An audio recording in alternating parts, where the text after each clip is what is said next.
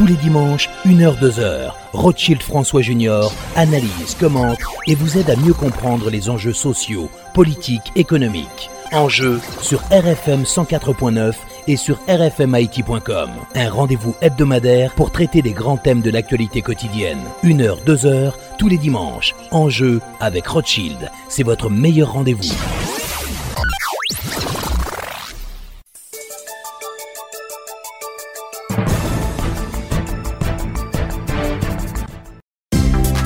De la Unicarte. Des projets de voyage pour l'étranger? Êtes-vous vraiment prêt à partir? Bien préparer votre voyage ne se résume pas seulement à vous assurer que votre passeport est renouvelé, que vos réservations sont bouclées ou que votre voiture est louée. Bien préparer votre voyage, c'est surtout le planifier avec la Unicarte. Votre carte a-t-elle assez de disponibilité pour couvrir vos dépenses de voyage? A-t-elle été activée, hein? Votre PIN pour les ATM hmm? Votre carte n'a-t-elle pas expiré ou expirera-t-elle pendant que vous serez au bout du monde? Aïe votre voyage peut être des plus agréables et des plus inoubliables si vous prenez le temps de bien le préparer avec Unicarte. Unicarte, la meilleure compagne de vos voyages.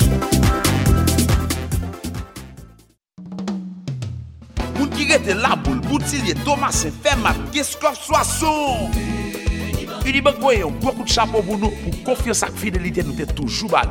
Et je dis, il vient porter une bonne nouvelle pour nous. Si qui ça la boule Thomas, c'est pour la double capacité pour recevoir plus bien toujours. Ça veut dire, la boule là, vous êtes capable d'ouvrir compte bien à l'aise, voyez recevoir transfert et faire toutes les actions sans pression, vite et pressé.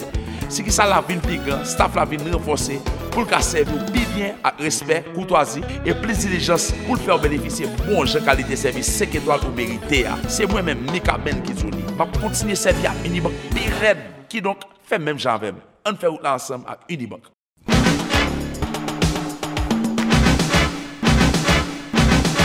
Alors nous avons avec nous le colonel Himmler Rébu, responsable du GRE. On va parler euh, quand même de 18 novembre et aussi parler du dossier de la crise politique. Monsieur Rébu, bonsoir et bienvenue euh, à l'émission En Jeu.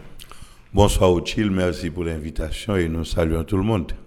Alors Himmler Rébu, ancien colonel des forces armées euh, d'Haïti, donc 18 novembre, on va commémorer le 18 novembre la bataille de Vertières. Une bataille qui est vraiment très très enseignée à l'académie militaire, je présume. Oui, absolument. Et d'abord au niveau des écoles alors de mon temps, euh, de toutes les écoles de la République, euh, c'est des moments où les professeurs d'histoire partaient dans leurs envolées passionnés et nous faisaient vibrer sur ces moments historiques-là. Bon, dans l'armée, j'ai eu la possibilité non seulement d'approfondir ces questions sur le plan technique, mais également sur le plan géographique aussi. Euh, assez souvent, euh, on croit, il y a beaucoup de gens qui croient que la guerre de l'indépendance se résume à la bataille de Vertières. Alors que dans la réalité, c'est une guerre qui a duré environ 14 ans. C'est une guerre qui a commencé avec la cérémonie du bois caïman en août 1991. Et l'idée de la révolution s'est propagée à travers toute la colonie. Et il ne faut pas oublier la notion de territorialité de la guerre, ce qui se passait dans la Grandance, dans le sud, très certainement dans la zone de l'Artibonite, dans le nord. Et c'est une guerre d'ailleurs qui a été très longuement préparée, très longuement préparée. On fait de Dessalines le, le héros avec, dans ses accords avec Pétion et les autres qui nous ont donné l'indépendance, mais il y a eu tout un travail de ça par avoir été fait par Toussaint Louverture.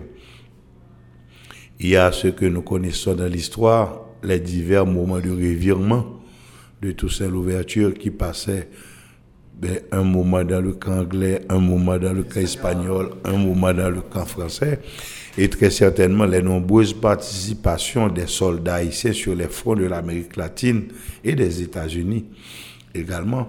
Donc c'était des moments d'apprentissage, de préparation et où l'objectif était d'aguerrir les soldats, d'avoir la capacité de supporter l'épreuve du feu. Car euh, dans l'entraînement militaire, l'un des aspects les plus importants, c'est la capacité des soldats, des troupes à supporter l'épreuve du feu.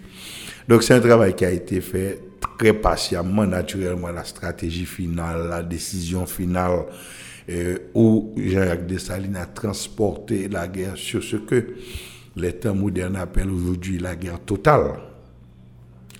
Parce que la guerre totale, c'est la base d'ailleurs de cette connaissance nouvelle qu'on a connue au niveau euh, de l'art militaire et la guérilla. C'est une invention haïtienne. Euh, la capacité d'avoir une guerre faite à l'intérieur d'abord d'une structure de surveillance, d'une structure d'intelligence, la compréhension de la valeur économique de la guerre. Parce qu'une guerre est toujours, a toujours une connotation, une explication, une justification économique. Donc on a fait tous ces apprentissages-là et c'est une guerre où l'importance et l'action des femmes n'a pas été toujours très bien mise en exergue au cours de l'histoire. Car la grande partie de la guerre au niveau des services de renseignement, au niveau des services de surveillance, était organisée par les nègres de maison qui approvisionnaient les troupes en renseignement et déterminaient les points névralgiques où les attaques devaient euh, s'adresser, s'exécuter. Et on a fini par cette succession d'actions, disons-le carrément, subversives à la, contre l'infrastructure économique. On est arrivé, après la bataille des couleurs et de la ravine à couleurs, à culminer euh, au niveau des, des, batailles du Nord à partir d'Henry, bien sûr, et pour arriver à lancer la dernière bataille, qui était la dernière bataille, euh, et, qui allait amener à la consécration et à la victoire des troupes indigènes sur les troupes coloniales, les troupes françaises. Alors, comme vous dites, il y a eu plusieurs batailles. La, bataille de la ravine il y a eu la, la etc. Il y a eu une succession de batailles, mais au-delà des engagements physiques eux-mêmes, il y a eu de nombreuses activités de renseignement, de contre-renseignement, d'intelligence et de contre-intelligence pour arriver à détourner l'attention des troupes. Il y a eu, par exemple, beaucoup d'activités où les armes utilisées n'étaient pas les armes propres à la guerre, les armes classiques, où l'on a utilisé l'empoisonnement, par exemple. Donc, euh, c'était une bataille extrêmement complexe et qui a remis en question par certains moments le concept de la guerre de ligne. La guerre de ligne, c'est ce concept ancien qui voulait euh, l'opposition des, des nombres, euh, du nombre d'hommes, du nombre d'équipements, de la qualité et de la qualité des, des, armements, la recherche de la supériorité, par exemple euh, dans, dans, les canons, dans l'artillerie, donc, une guerre qui nous a mis par rapport aux possibilités de l'époque, qui nous a conduit à des ajustements tactiques et stratégiques, où c'est pas toujours que nous avions la capacité d'imposer, d'obéir aux règles classiques de la guerre de l'époque. Parce que eh, les règles classiques de la guerre, c'était d'imposer à une force X une force deux ou trois fois supérieure. Et l'un des principes de base, c'est à travers les renseignements. Si par exemple votre ennemi, vous avez la conviction que, qu'il peut aligner un millier d'hommes, eh bien vous, avez le devoir de préparer votre attaque avec 3000 hommes. Et cela veut dire, cela vaut aussi pour la comparaison euh, du matériel et des équipements utilisés. Or, nous savons qu'à cette époque, l'armée coloniale était nettement mieux pourvu que l'armée indigène. D'ailleurs, c'est, les armes que nous avons retirées de l'ennemi que nous avons utilisées. À, cette époque-là, on n'avait pas encore cette liberté d'entrer dans l'acquisition euh, des armes, de l'armement sur le marché international. Donc c'était au départ une lutte inégale, mais que l'intelligence, la stratégie, la rage de vaincre aussi parce qu'on on ne s'engage pas dans une guerre sans un bon conditionnement psychologique.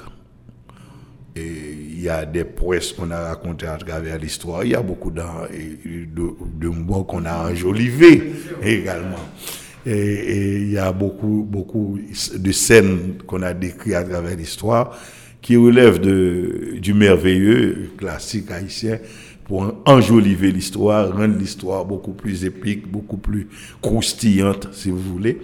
Mais de toute façon, un fait, c'est qu'on a pu arriver. Et puis, il faut un fondement idéologique également pour une guerre. On ne conduit pas une guerre parce qu'on a envie de se battre. Il faut avoir de très bonnes raisons idéologiques d'abord et des fondements économiques. Parce qu'une guerre a toujours une visée économique. C'est comme ça qu'on va comprendre la stratégie de mettre le feu aux, plantations. Parce que les plantations représentaient quoi Représentaient? Le fond de commerce du colon. Donc, quand la plantation était mise à feu, donc c'est toute l'économie du propriétaire qui était remise en question. Or, justement, c'est la, la valeur de l'économie qui permettait justement d'abord l'enrichissement de la France métropolitaine, mais le durcissement, l'organisation et le durcissement du système esclavagiste. Euh, sur le plan idéologique, c'est une, est une guerre qui a remis en question un concept fondamentale de, de, de la valorisation de l'homme, de l'être humain. C'est l'opposition à ce concept d'asservissement de l'homme par l'homme qui a été remise en question. Et il ne faut pas oublier que l'esclavage, c'est un, un, système extrêmement ancien euh, que vous allez voir au niveau de l'Égypte et même au niveau de la Bible. Le fait de l'esclavage était un fait mondialement consacré.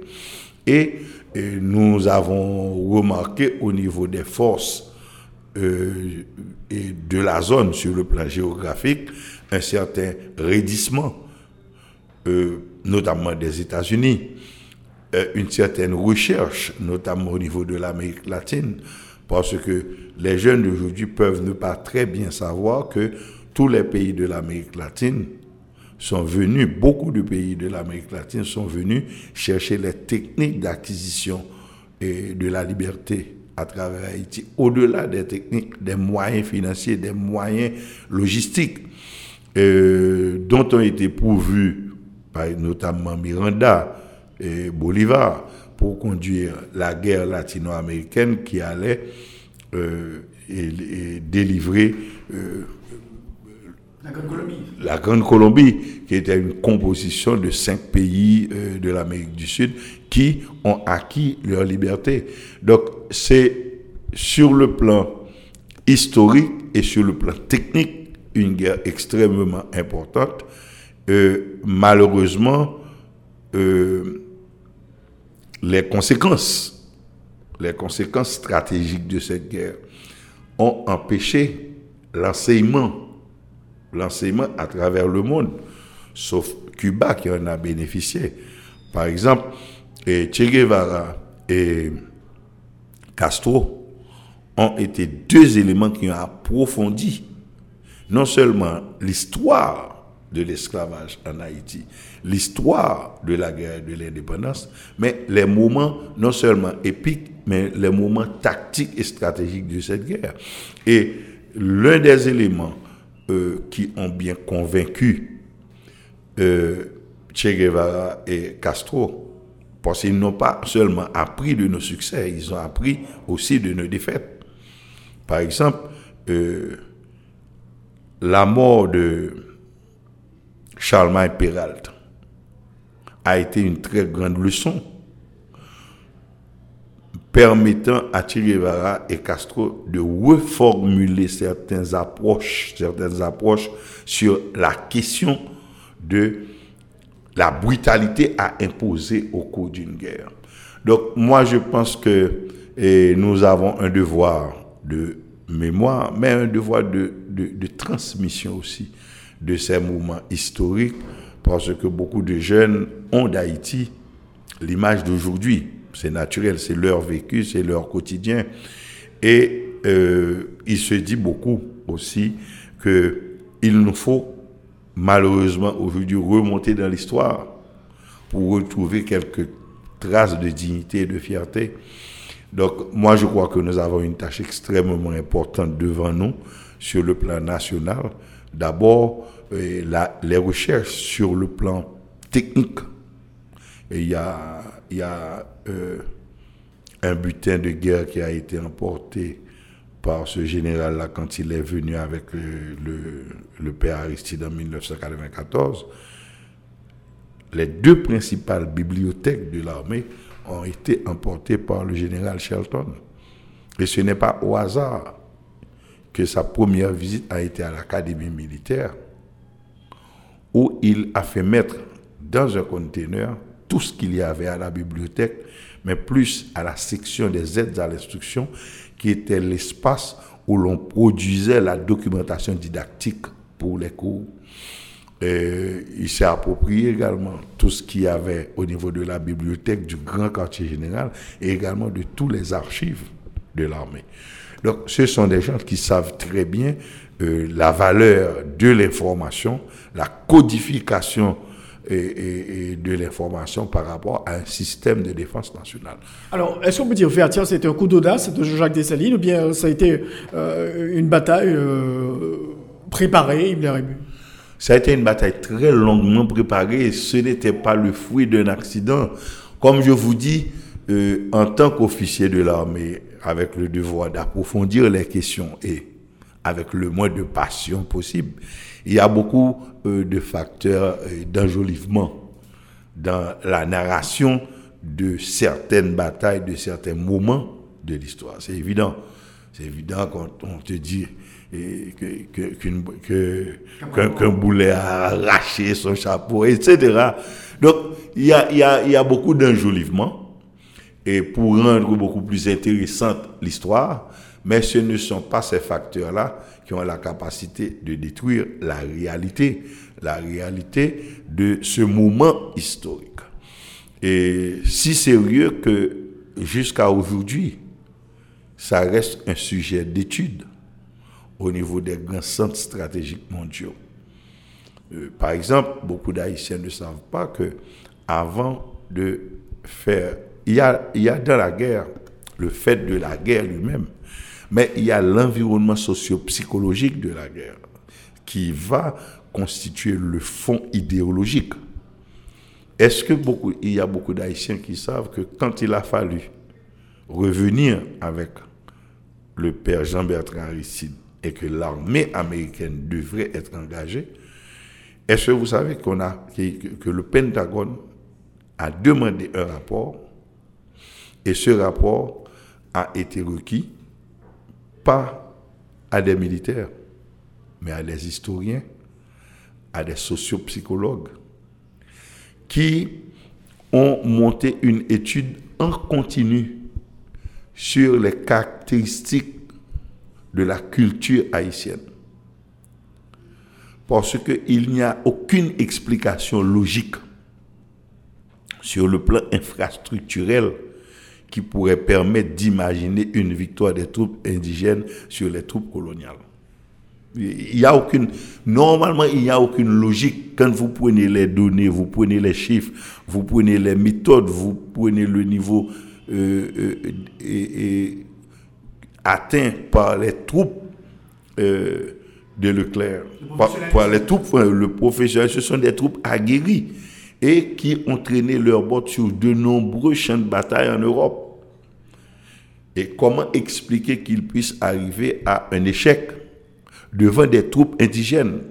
Jusqu'à aujourd'hui, ça reste un sujet d'étude au niveau du Pentagone, au niveau des, grands centres euh, militaires. Et c'est ce qui avait conduit à la recommandation suivante. Il faut négocier l'entrée de l'armée américaine sur le territoire haïtien. Parce qu'on peut, c'est un peuple dont on ne peut pas prévoir, toujours bien prévoir la réaction. Nous venons pour une intervention parce qu'il y a un désaccord inter-haïtien. Rien ne nous dit que notre présence ne va mettre ces personnes en conflit ensemble pour nous faire face. Bien entendu, la capacité d'écrasement de l'armée l'armée américaine comparativement à l'armée haïtienne à l'époque, c'était sur une échelle de 1 à 1 million. Mais la capacité d'écrasement de l'armée américaine conduirait cette armée à un flétrissement moral. Parce que ça amènerait non seulement à écraser l'armée haïtienne elle-même, mais avoir des dommages collatéraux 100 fois supérieurs à ce qui serait causé aux soldats eux-mêmes. Et là, les États-Unis se seraient trouvés face à une situation de génocide d'un peuple réputé pauvre et ce serait moralement inacceptable. Voilà ce qu'étaient les conclusions de l'étude et c'est pourquoi on a vu que pour résoudre le problème, on a envoyé en Haïti le général Colin Powell, c'est pas au hasard qu'on a envoyé le général Colin Powell, l'ancien président Jimmy Carter et le sénateur Sam Nunn pour négocier l'entrée, l'arrivée des 20 000 hommes de troupes de l'armée américaine. Alors pour faire, on peut dire que les, soldats français, ils ont été surpris, donc Rochambeau, surpris euh, de la détermination affichée par, euh, euh, par l'armée indigène. Et surtout surpris par, parce que ils sont revenus pour rétablir l'esclavage. Voilà un autre facteur qu'ils n'ont pas maîtrisé parce que nombre d'officiers qui ont conclu à l'union des forces nationales pour arriver à gagner la guerre de l'indépendance étaient au fait des officiers français. Ce sont des officiers, les Pétions, les Geffrards, etc., qui sont venus avec l'expédition Leclerc dans l'objectif de rétablir et de renforcer l'esclavage. Mais qu'est-ce qui a pu se passer que ces officiers-là se soient mis avec les indigènes pour arriver à la déroute de, des hommes de Leclerc? Donc, ce sont des éléments historiques euh, sur lesquels on ne reste pas beaucoup, mais qui sont des éléments essentiels pour comprendre ce moment de victoire, ce moment de gloire de ces indigènes-là qui au départ n'avaient sur les tables de sable, sur les tables d'études, sur par rapport aux éléments disponible à l'époque n'avait pas une chance sur mille de gagner cette guerre. Est-ce qu'on a reconstitué cette bataille à l'Académie militaire? Oui, cela a été fait, mais malheureusement pas pour ma génération. Et cela, la reconstitution de cette bataille a été faite euh, avec le général Paul-Eugène Magloire.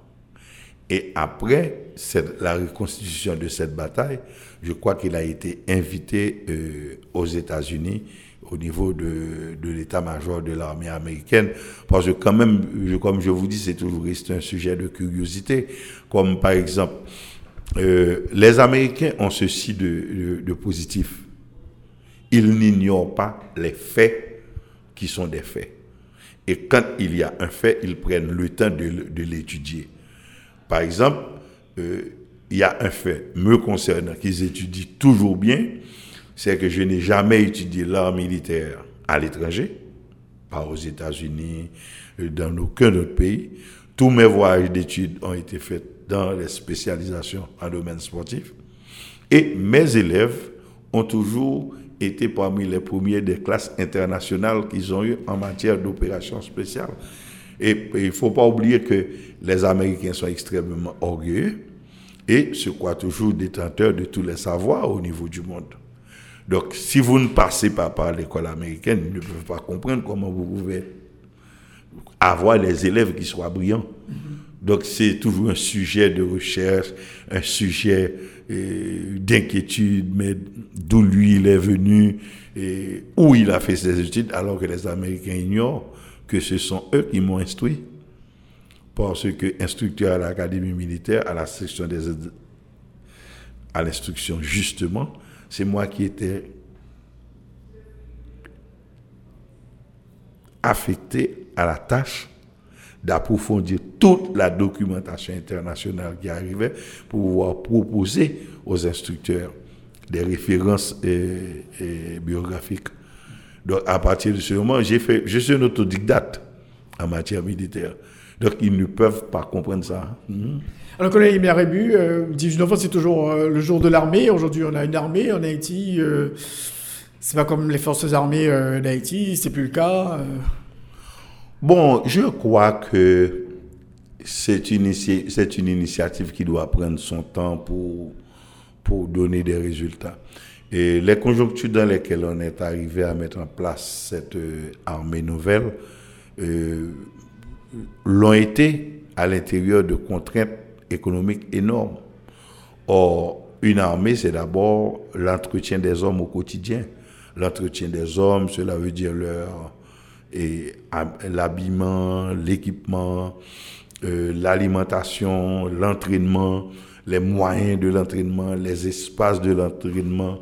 Donc, il y a beaucoup d'éléments euh, qui demandent un apport économique important. Assez souvent dit que l'armée est budgétivore.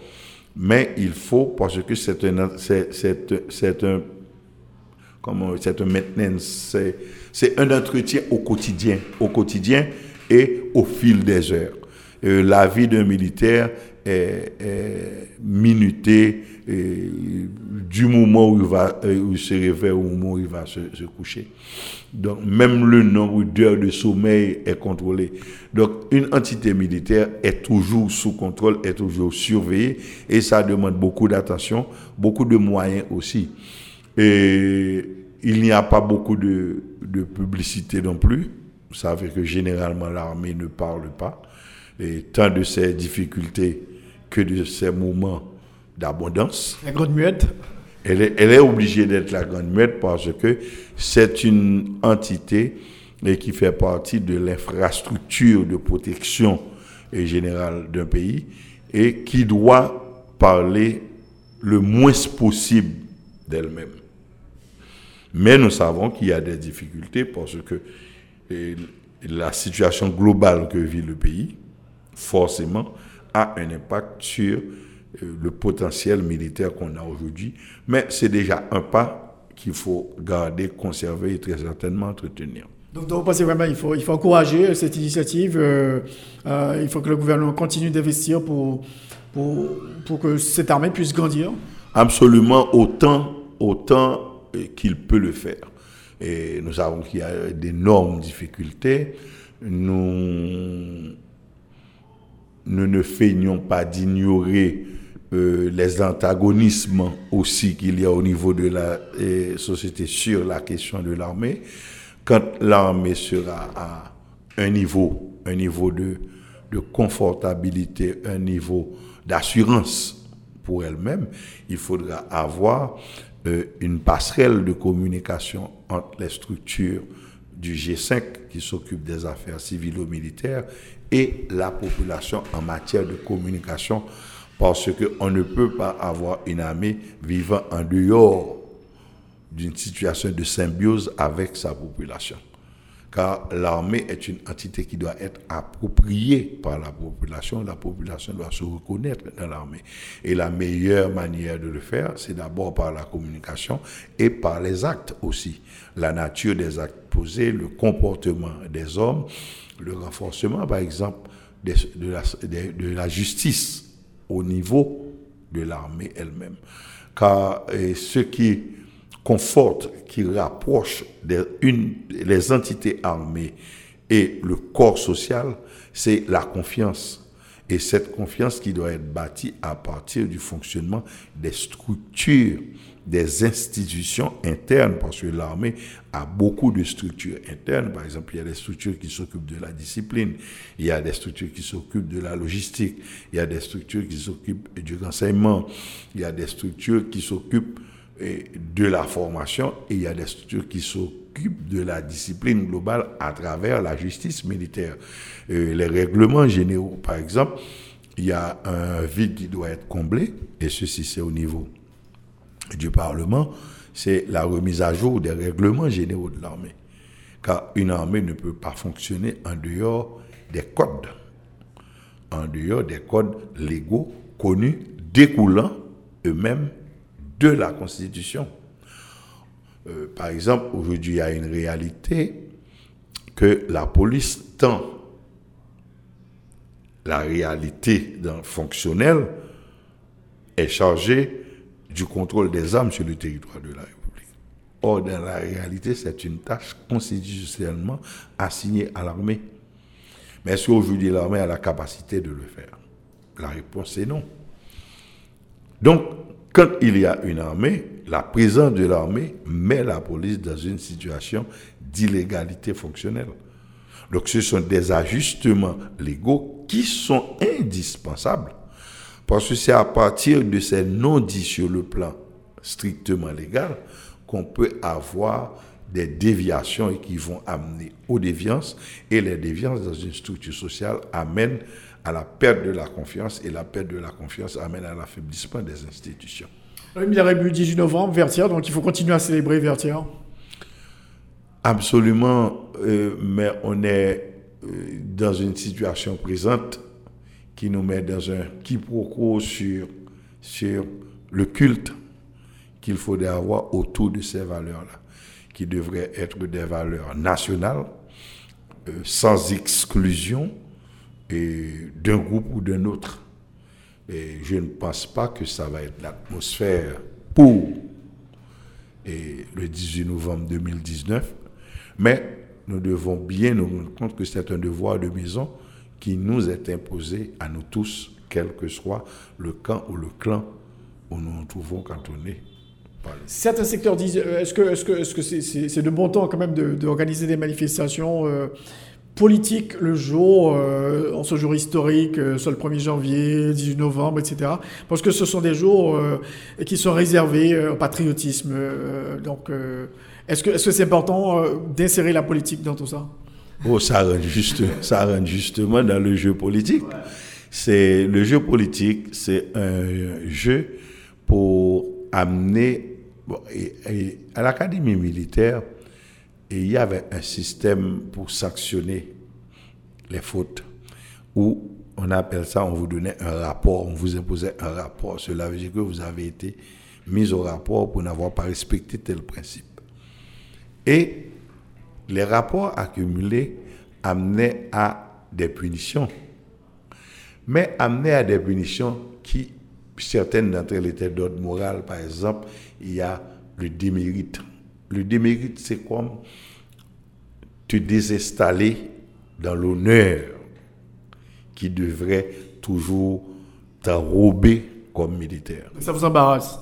Le démérite, c'est une forme de dévalorisation psychologique et mentale. Or, justement, sur le plan politique, c'est comme amener le démérite dans le camp adverse. C'est comme un jeu pour montrer une forme de désappropriation par l'adversaire des valeurs aussi importantes. C'est pas pour casser ces valeurs-là elles-mêmes, au contraire, c'est pour s'en approprier, c'est avoir le discours que vous ne méritez pas suffisamment d'être là pour la valeur que cet événement-là représente. Donc c'est ce qu'on appelle dans la guerre ancienne la guerre de position. C'est le, le, ça rentre dans le jeu de la tactique politique, de la stratégie politique. Euh, ça n'enlève pas euh, le, caractère historique et la valeur de l'événement. Au contraire, c'est une bataille pour ce que cet événement-là représente. Donc l'événement en lui-même n'est pas touché. C'est une guerre qui est engagée entre deux entités au concept idéologique, au concept ou même aux intérêts politiques différents du moment. C'est comme la question de la poupée. Entre deux enfants, chacun veut s'approprier la poupée, c'est ma poupée. Donc au contraire, ça ne diminue pas la valeur historique de ce moment-là. Au contraire, ça l'augmente. Mais malheureusement, avec un schéma qui n'est pas le schéma de l'unité qui avait conduit à cette victoire. Alors, on va tout de suite changer de casquette, euh, casquette militaire, euh, on a fait un peu d'histoire. La casquette politique, Himmler Rébu, vous avez toujours souhaité un départ ordonné du président de la République. Vous avez écrit un texte cette semaine là-dessus. Et le président est toujours en page, Jovenel Moïse. Il est encore président de la République, malgré toutes ces manifestations organisées, pays loc, il est encore en poste, il est encore au commode. Euh, c'est extrêmement intéressant sur le plan de l'analyse et de la recherche. Et ça va directement sur le plan de la psychologie individuelle, de la psychologie sociale aussi. Et c'est un moment extrêmement douloureux, mais c'est un moment aussi extrêmement enrichissant. Enrichissant. Par exemple, ce qui est en train de se passer là, il y a un an, un an et quelques mois, j'avais rencontré le président Jovenel Moïse. J'avais la conviction qu'il serait arrivé là où il est aujourd'hui. J'avais la conviction qu'il serait dans la posture où il se trouve aujourd'hui. En lui parlant, j'ai plus que regardé l'homme venu du Nord, enfermé dans son orgueil, d'abord, lequel fait va l'enfermer dans l'absolu. Moi, j'ai toujours dit et j'ai fait la confidence, après l'avoir rencontré il y a un an et demi, le président Jovenel Moïse risque de sortir a plus possibilité de sortir mort que vivant du pouvoir. Clair. Je n'ai rien dans ma tête dans ce que j'ai analysé de l'homme qui me disent que le président Jovenel Moïse peut signer un papier pour dire qu'il a démissionné. Et c'est une conviction établie après nos, trois premières rencontres. Et on n'a pas discuté de cette question-là. Je savais qu'il allait arriver là. Le 19 octobre 2018, je lui ai envoyé une note qui est encore sur mon téléphone, où je lui ai dit, Président, il a toujours été pénible pour moi de voir un président de mon pays sur la piste de l'échec. Je n'ai jamais voulu l'échec d'un président. Parce que l'échec d'un président dans mon pays est un échec que je paye d'abord moi-même en tant que citoyen. Je pense que vous êtes sur la même route qu'avait emprunté le président Jean-Bertrand Aristide vers les années 2002-2003. J'aurais aimé vous rencontrer à ce sujet. On était le 19 octobre 2018. J'ai dit que la route que je vois qu'il est en train de prendre, c'est exactement sur cette piste-là que le président Jean-Bertrand Aristide s'était retrouvé entre 2002 et 2003. Malheureusement, un an avant, j'avais raison. Et je n'avais pas, je ne le, lui avais pas dit pour l'embêter, mais pour lui dire de faire attention.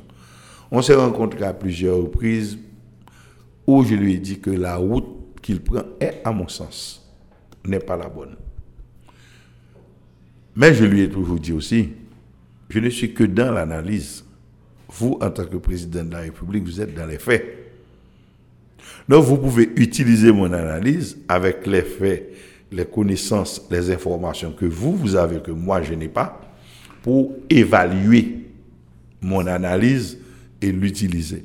Malheureusement, euh, quand vous êtes au pouvoir, il y a trop de, nuages qui vous enrobent dans votre espace, dont vous n'avez pas conscience.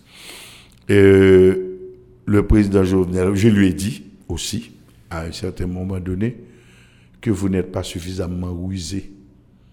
Parce que la politique, c'est un exercice de ruse en permanence.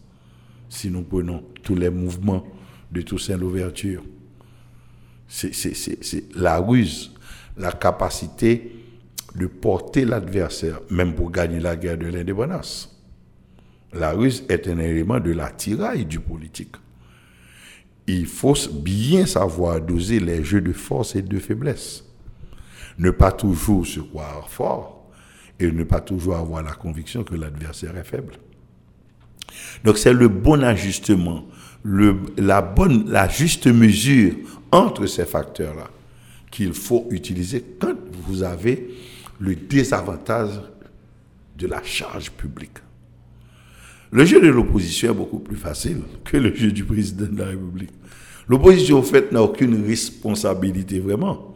Par exemple, si, vous, si nous prenons le cas de la situation présente, où les enfants sont, sont obligés de rester chez eux et ne pas aller à l'école. Mais l'opposition va vous dire, et avec raison, ce n'est pas ma responsabilité. C'est vous qui avez en main les leviers de l'État pour créer les conditions pour que cet acte de la vie quotidienne des enfants puisse s'exécuter dans la sécurité. À travers le monde, il y a même des situations de guerre. Mais ça ne ferme pas les, les, les, écoles pour autant. Pourquoi? Il y a quelque part, ou même en situation de conflit, l'État continue, continue d'exister. Or, c'est là qu'on va entrer dans un aspect extrêmement important de la gestion des États sur la question de l'autorité. L'autorité, ce n'est pas le pouvoir qui vous donne l'autorité. C'est la confiance des citoyens dans la nature, dans vos décisions qui vous donne l'autorité et qui affaiblit l'adversaire.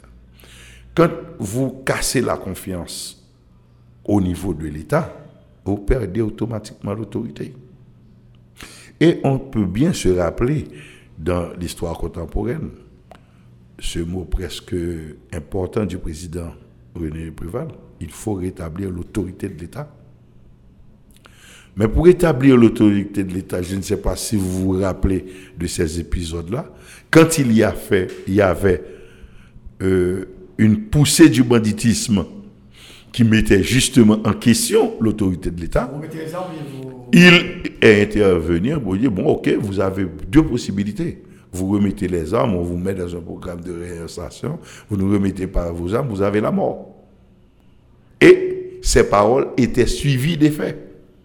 Et on a retrouvé, avec l'apport du capitaine Mario André Sol, qui a fait ce que techniquement on devait faire dans cette époque-là, et l'État a fini par imposer son il y avait beaucoup de souplesse aussi du point de vue politique de la part du président Préval pour arriver à désamorcer les bombes politiques. Donc, euh, à chaque fois qu'on est en position de pouvoir et qu'on prend la politique pour du karaté, c'est une erreur. La politique doit toujours être le judo. Alors, Imberibu, aujourd'hui, euh, il y a euh, cette commission qui a été constituée pour sélectionner le juge qui devra remplacer le président de la République, Jovenel Moïse, en cas de démission, la création de gouvernement, le poste de Premier ministre. Et, une semaine après, est-ce que vous pensez que vous avancez? Bon, je ne suis pas autorisé à parler au nom de la commission dont je faisais partie. Parce que l'évolution politique a fait qu'il y a euh, une ouverture beaucoup plus large à tous les secteurs politiques qui a conduit à la mise en place d'une nouvelle commission qui va traiter des mêmes dossiers. Euh, ce que je peux vous dire, les travaux qui ont été faits par la commission de facilitation de passation de pouvoir seront très certainement et remis par l'alternative à cette structure nouvelle qui va travailler sur, sur les dossiers. Et je ne suis pas la personne, je n'étais pas la personne pour parler au nom de la commission, donc je ne peux pas avancer beaucoup plus dans mes propos aujourd'hui. Je ne suis pas non plus le porte-parole de l'alternative et, et il y a forcément des agencements d'ordre stratégique qu'ils font et dont je ne suis pas forcément au courant. Mais il y a euh, mon accord, c'est que euh, sur la question du départ du président Jovenel Moïse, a un raisonnement simple. Le président Jovenel Moïse, et je l'ai dit dans mon texte, a grillé sur, dans, sa, dans cette course folle où il s'est engagé, tous les feux rouges de la moralité et de la confiance. Et c'est une chose que vous ne pouvez pas récupérer en cours de route. La communauté internationale fait une prescription juste. Ah, monsieur, il faut dialoguer. Dialoguer veut dire s'asseoir, discuter du différent que nous avons entre nous. Mais ça demande un prérequis. Le prérequis, c'est la confiance que je puisse placer dans ta parole. Or, justement, c'est cette confiance-là qui a été tronquée. À partir de ce moment, le dialogue devient impossible. Donc, c'est une situation extrêmement difficile et délicate. Il y a des gens qui euh, envoie euh, la chose dans, dans le temporel. Suivant certaines analyses, le président a le temps pour lui. Suivant mon analyse à moi, le, temps, le président a le temps contre lui. Parce que chaque jour qui se passe, que le président ne peut pas répondre à ses devoirs de président de la République, son devoir de rendre effectives les institutions de la République dans leurs tâches quotidiennes, c'est un facteur d'affaiblissement en plus pour le président. Alors, selon certains secteurs, Jovenel Moïse, le président de la République, il est en train de reprendre la main. Donc, euh, on voit que les activités commencent à reprendre euh, dans le pays. Euh, la dernière manifestation, on n'avait pas réuni grand monde. Donc, du côté du pouvoir, on est très optimiste. Ils sont très optimistes. il n'y a pas de certitude sur le plan sociologique et sociopsychologique dans ce domaine. Personne ne peut avoir de la certitude. Et le, le, tempo, je l'appelle comme ça, qu'on a là, d'aujourd'hui, il n'y a aucun citoyen qui en a la complète assurance de la situation qu'ils vivent.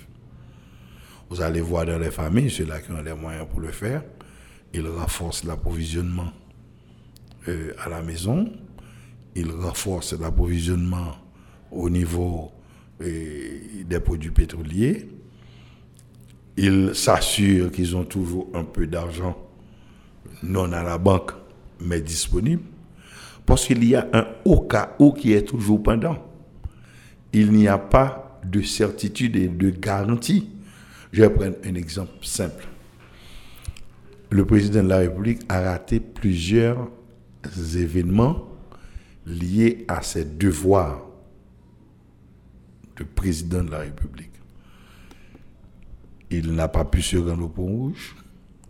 Il n'a pas pu ouvrir eh, les travaux des tribunaux pour la rentrée judiciaire. On a des doutes eh, dernièrement pour le 17 octobre.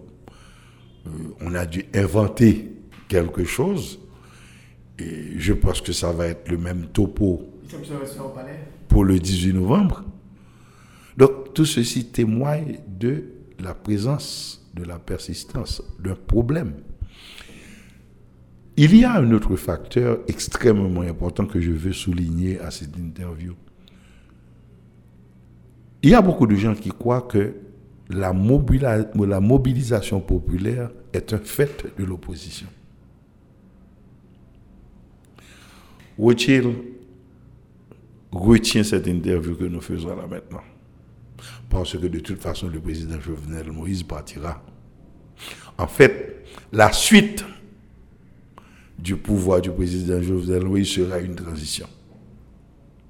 Pour une raison bien simple. Est-ce que le président Jovenel Moïse a pu organiser les élections pour remplacer les députés qui sont arrivés à fin de mandat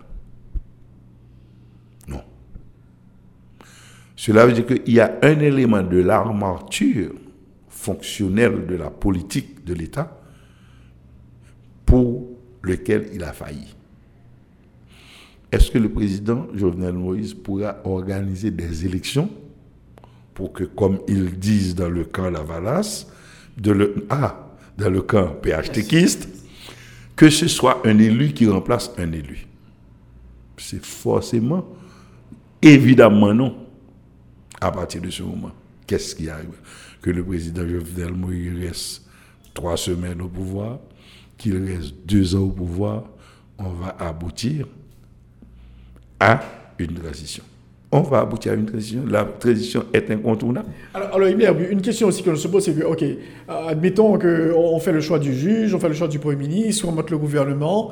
Comment faire partir Jovenel Moïse, qui est au Palais national? Je suis embarrassé pour répondre à cette question. Parce que moi, je sais comment on pourrait le faire partir. Ça. Sur le plan technique, oui. Mais il y a un coût. Il y a un coût. Qui est prêt à payer ce coût? Il y a un coût sur le plan politique. Il y a un coût sur le plan personnel. Il y a un coût sur le plan de la responsabilité morale. Techniquement, euh, le président, il n'existe pas un président absolument fort. Regardez-moi le cas d'Evo Morales, qui était un président adulé, qui a travaillé à une amélioration des conditions de vie euh, de son peuple. Regardez-moi le cas de Lula, par exemple, au Brésil. Donc, il n'existe jamais de président fort. C'est quand vous êtes, et, bon, me dit l'on tête pied bois, et qu'on arrive à prendre un plus belle là, vous êtes l'homme le plus en danger et le plus faible au monde. Parce qu'il faut descendre. Il doit ces guêpes qui bat en l'air. Il doit son gros couleuvre qui bat en l'air. Il doit ces watch qui tombent vidés sur tout. Parce qu'on va comme mango en même temps, ou pas écouter roche à gauche à droite. Or, c'est justement ce qui est arrivé au président Jovenel Moïse. Il a en main le pouvoir. Or, justement, l'opposition est une création du pouvoir la valeur, la force de l'opposition dépend des erreurs du pouvoir.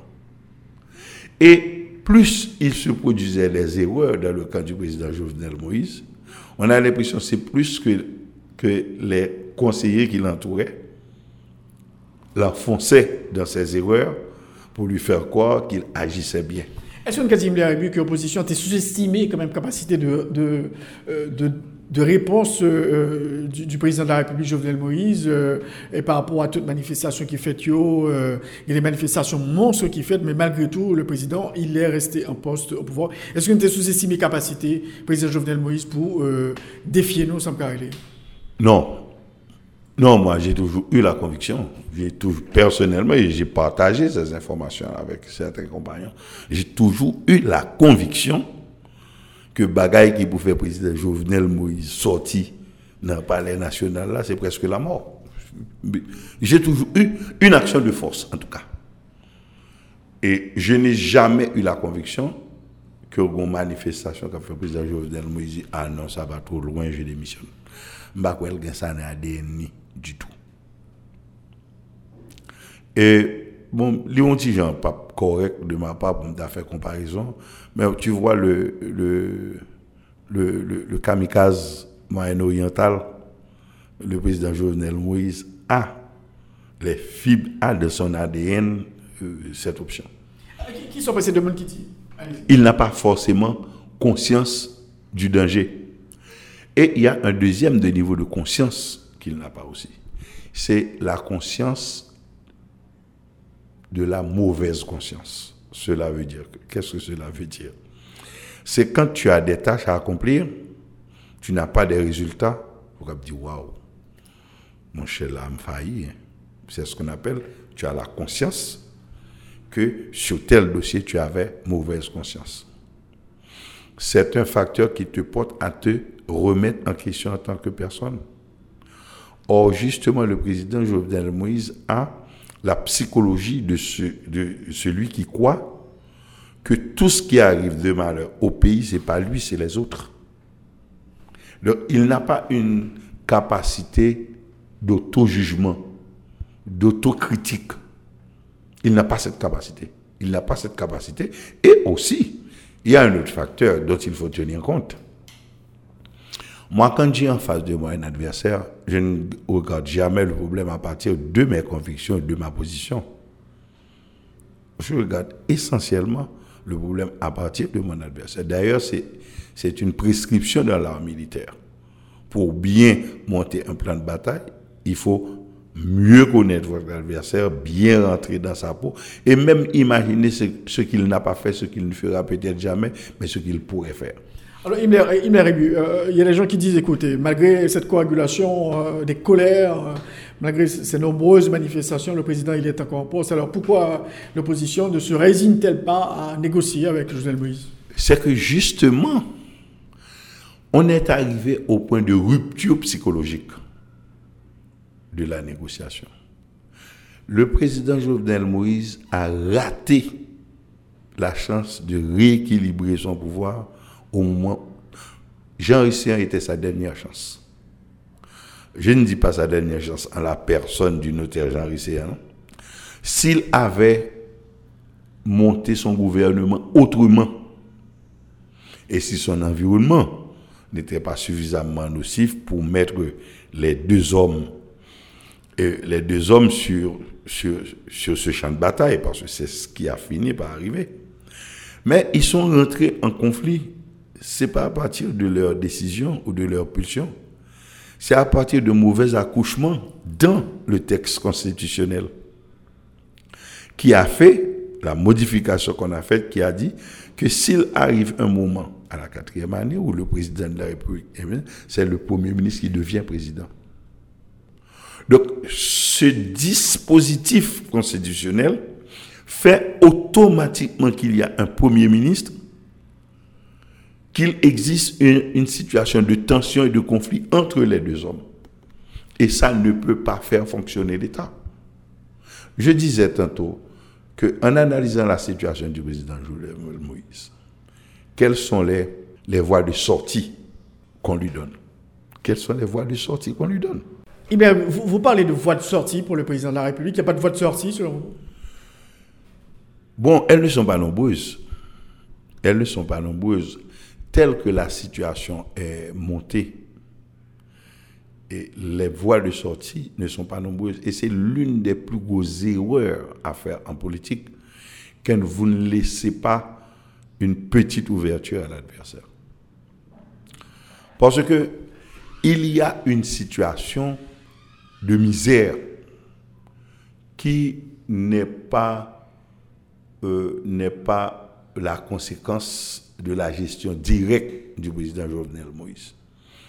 C'est quand vous son fruit qui vient mis sous lit. Et puis c'est lui-même qui a porté toute chair là.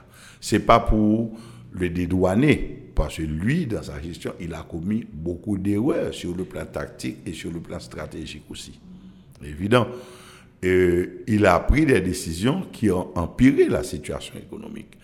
Et dès lors que l'on a eu cette décision-là sur l'essence, cette décision sur la, dé, dédollarisation, ben, à partir de ce moment, l'économie a flanché et cette chute de l'économie a eu un impact dans tous les foyers, sur tous les individus.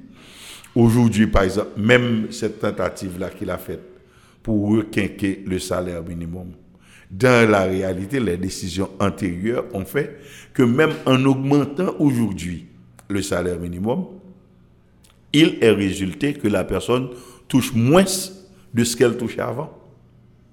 Les entreprises ferment aussi. les entreprises ferment. Donc, il y a beaucoup de décisions qu'il a prises qui a amené euh, euh, l'économie à, à se contracter et à partir de ce moment, c'est lui, c'est sous son règne que tout ceci est arrivé.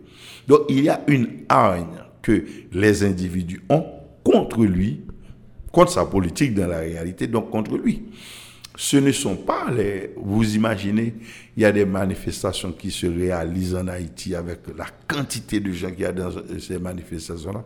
Vous pensez que vraiment que ce sont des leaders politiques, moi inclus, qui pourraient amener tous ces gens-là à prendre la rue? Non. Maintenant, ce qui augmente le danger pour le président lui-même, personnellement, pour sa famille. Maintenant, tel que les scénarios sont là, il démissionne, il va chez lui. Il démissionne, il va se présenter au pénitencier, national. Quelle personne en Haïti le ferait? Donc, si je ne pas penser, logique, les mêmes pour. Maintenant, il y a une possibilité, parce qu'il n'existe pas de problème sans solution. Il y a une possibilité et une seule, Maintenant, il est très certainement, mon sens de la responsabilité ne me permet pas de l'évoquer à cette interview. Il y a une possibilité de sortie, mais je ne peux pas l'évoquer euh, à cette interview parce qu'elle n'implique pas uniquement Haïti. Pour terminer, Emile Rébu, le président Jovenel Moïse, comme je l'ai dit, il est toujours en poste. Euh, il a l'appui de la communauté internationale, donc il continue à soutenir, qui m'aide pour dialogue, pour créer un gouvernement d'union euh, euh, nationale.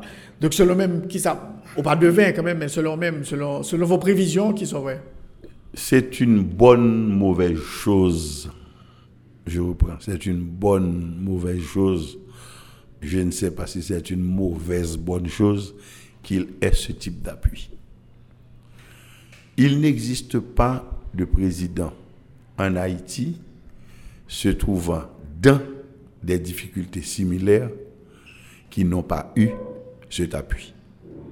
Sur la base d'une théorie, la communauté internationale s'est engagée physiquement, économiquement, dans le système démocratique en Haïti.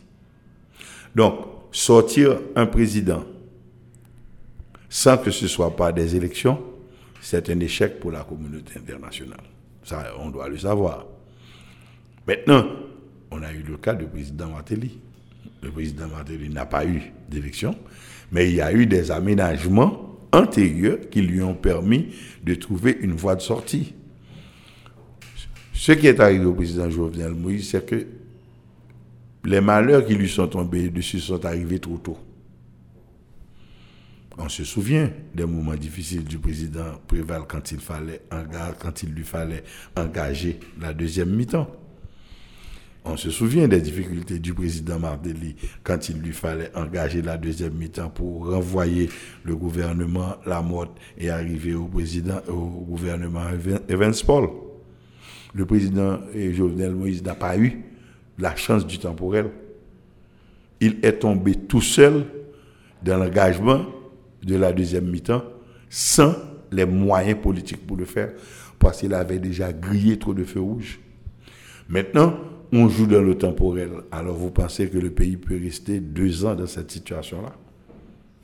Et vous pensez également que les gens de l'opposition vont opérer un repli de cette bataille qu'ils ont engagée, telle qu'ils l'ont engagée? Donc, au bout de compte, c'est le président Jovenel Moïse qui va être victime de l'histoire. Le temps n'est pas pour lui. Le temps est contre lui parce que le fonctionnement de l'État, c'est au quotidien. Et vous imaginez que le président Jovenel Moïse a aujourd'hui la capacité de résoudre les problèmes liés à l'insécurité, à la saline, à l'artibonite. Il a la capacité de résoudre ces problèmes-là. Sérieusement.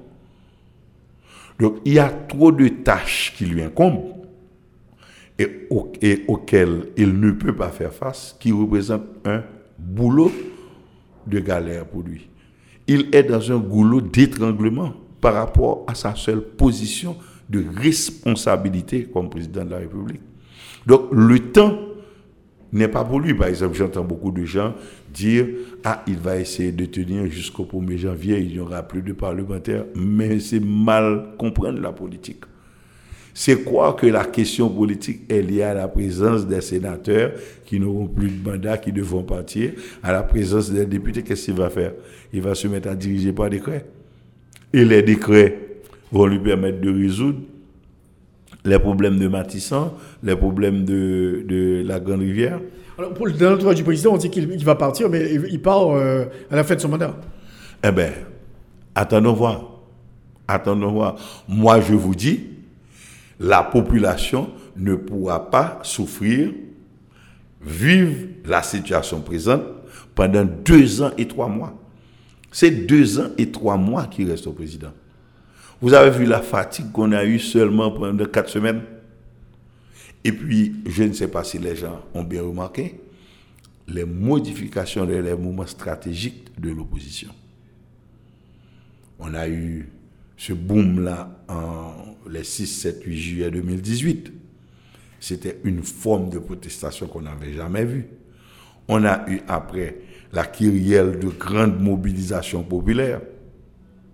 Et on est revenu à, l'activité sous une forme qu'on n'avait jamais connue non plus, les barricades, à chaque 3-4 mètres. Maintenant, cette situation-là amène le président de la République à commettre rien que des erreurs.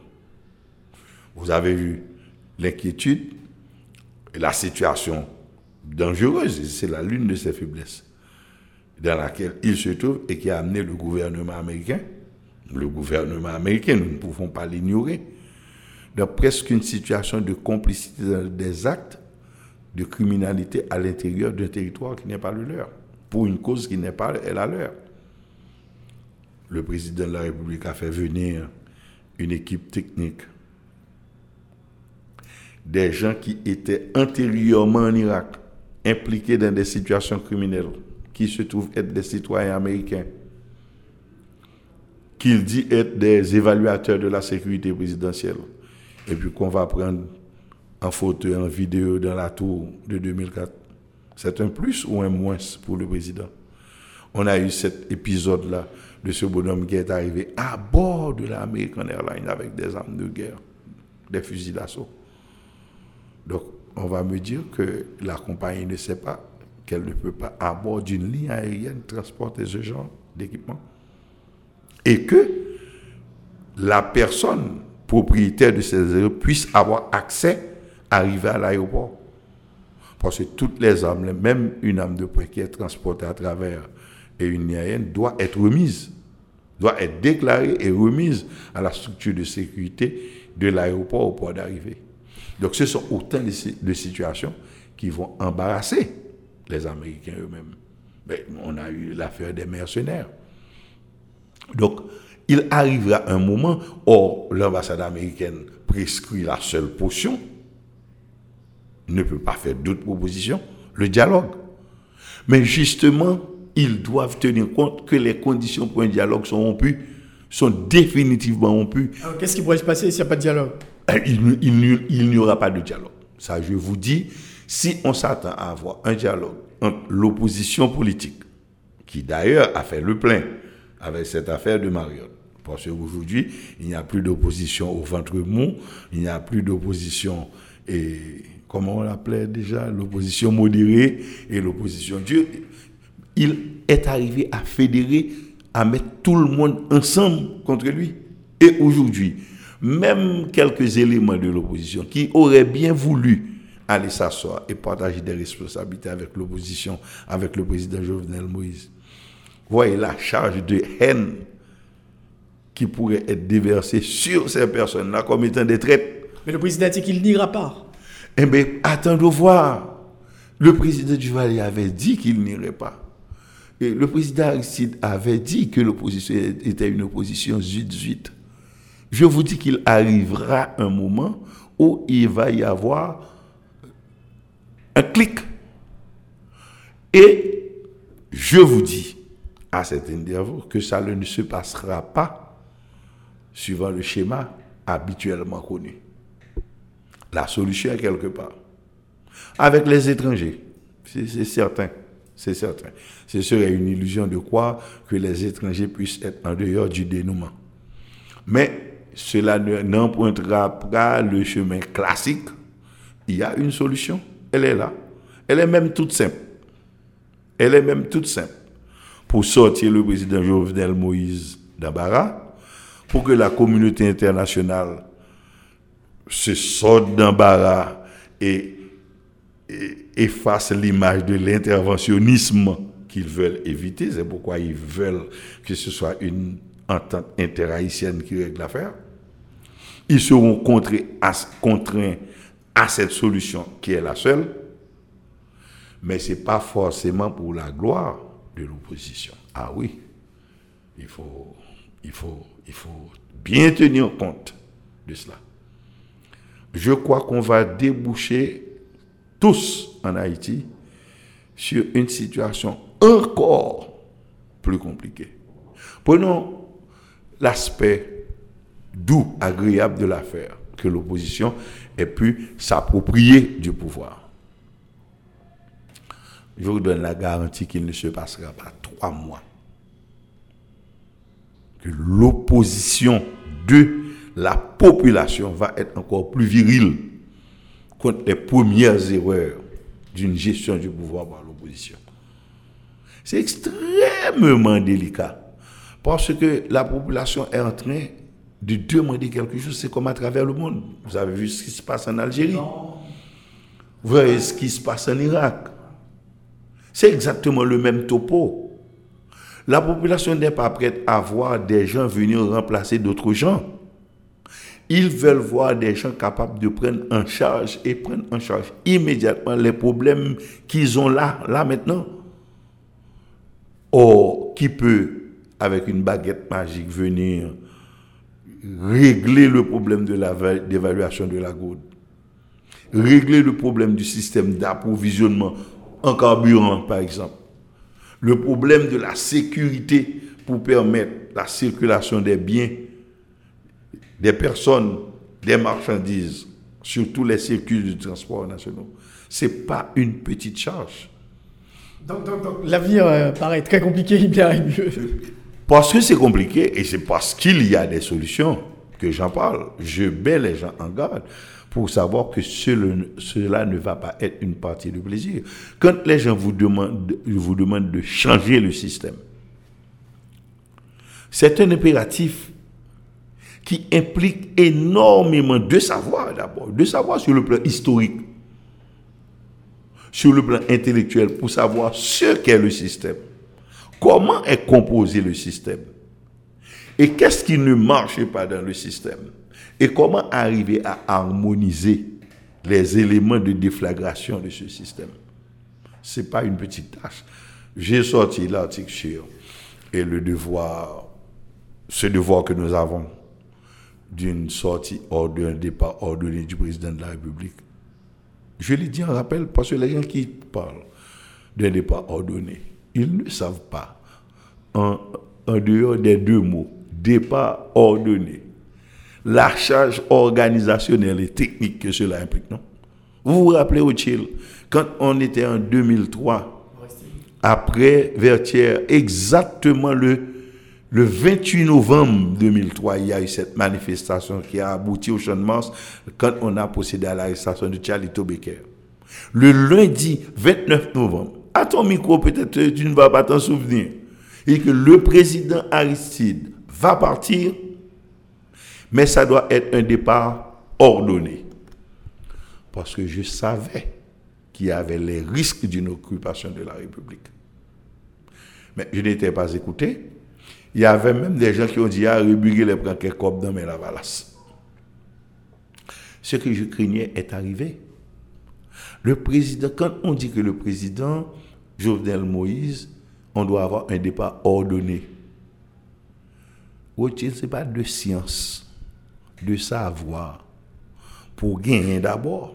Ensuite, capacité pour convaincre un pile monde aux idées différentes, aux ignorances conjuguées, c'est ça plus gros malheur. Pour faire que décisions à prendre, ce sont les bonnes. C'est une opération extrêmement compliquée. Je l'ai comparé dans mon texte. C'est pas gratuitement que j'ai écrit ce texte et que j'ai fait la comparaison avec le repli au cours d'une bataille qui est l'opération la plus difficile à exécuter. Pour entrer sur un champ de bataille et devoir organiser le repli. Il est plus facile de continuer l'attaque que de devoir replier. C'est une technique, d'ailleurs, presque toutes les académies à travers le monde refusent de l'apprendre. Et j'ai expliqué dans mon texte pourquoi. Mais c'est une technique, c'est écrit dans les livres, il y a pile à travers mes études sur la guerre comparée, grand pile unité, en pile armée à travers le monde, qui réussit des replis euh, qui battent en retraite et qui réussissent. Mais c'est une opération extrêmement compliquée. Et c'est pourquoi je dis aux gens, attention, l'un a dit parole, faut d'abord nous connaître qui sa parole lui voulait dire. Je suis un passionné de, l'art militaire et la politique c'est un prolongement. Et ça faut assez souvent habilité pour une affaire politique. D'ailleurs, c'est même pour diriger le pays. Quand on a connu, après la Deuxième Guerre mondiale, ce ne sont pas des ingénieurs simples que les États-Unis ont envoyés en Europe. C'est la technique de commandement, de la planification, de l'action militaire qui a été utilisée pour la reconstruction de l'Europe.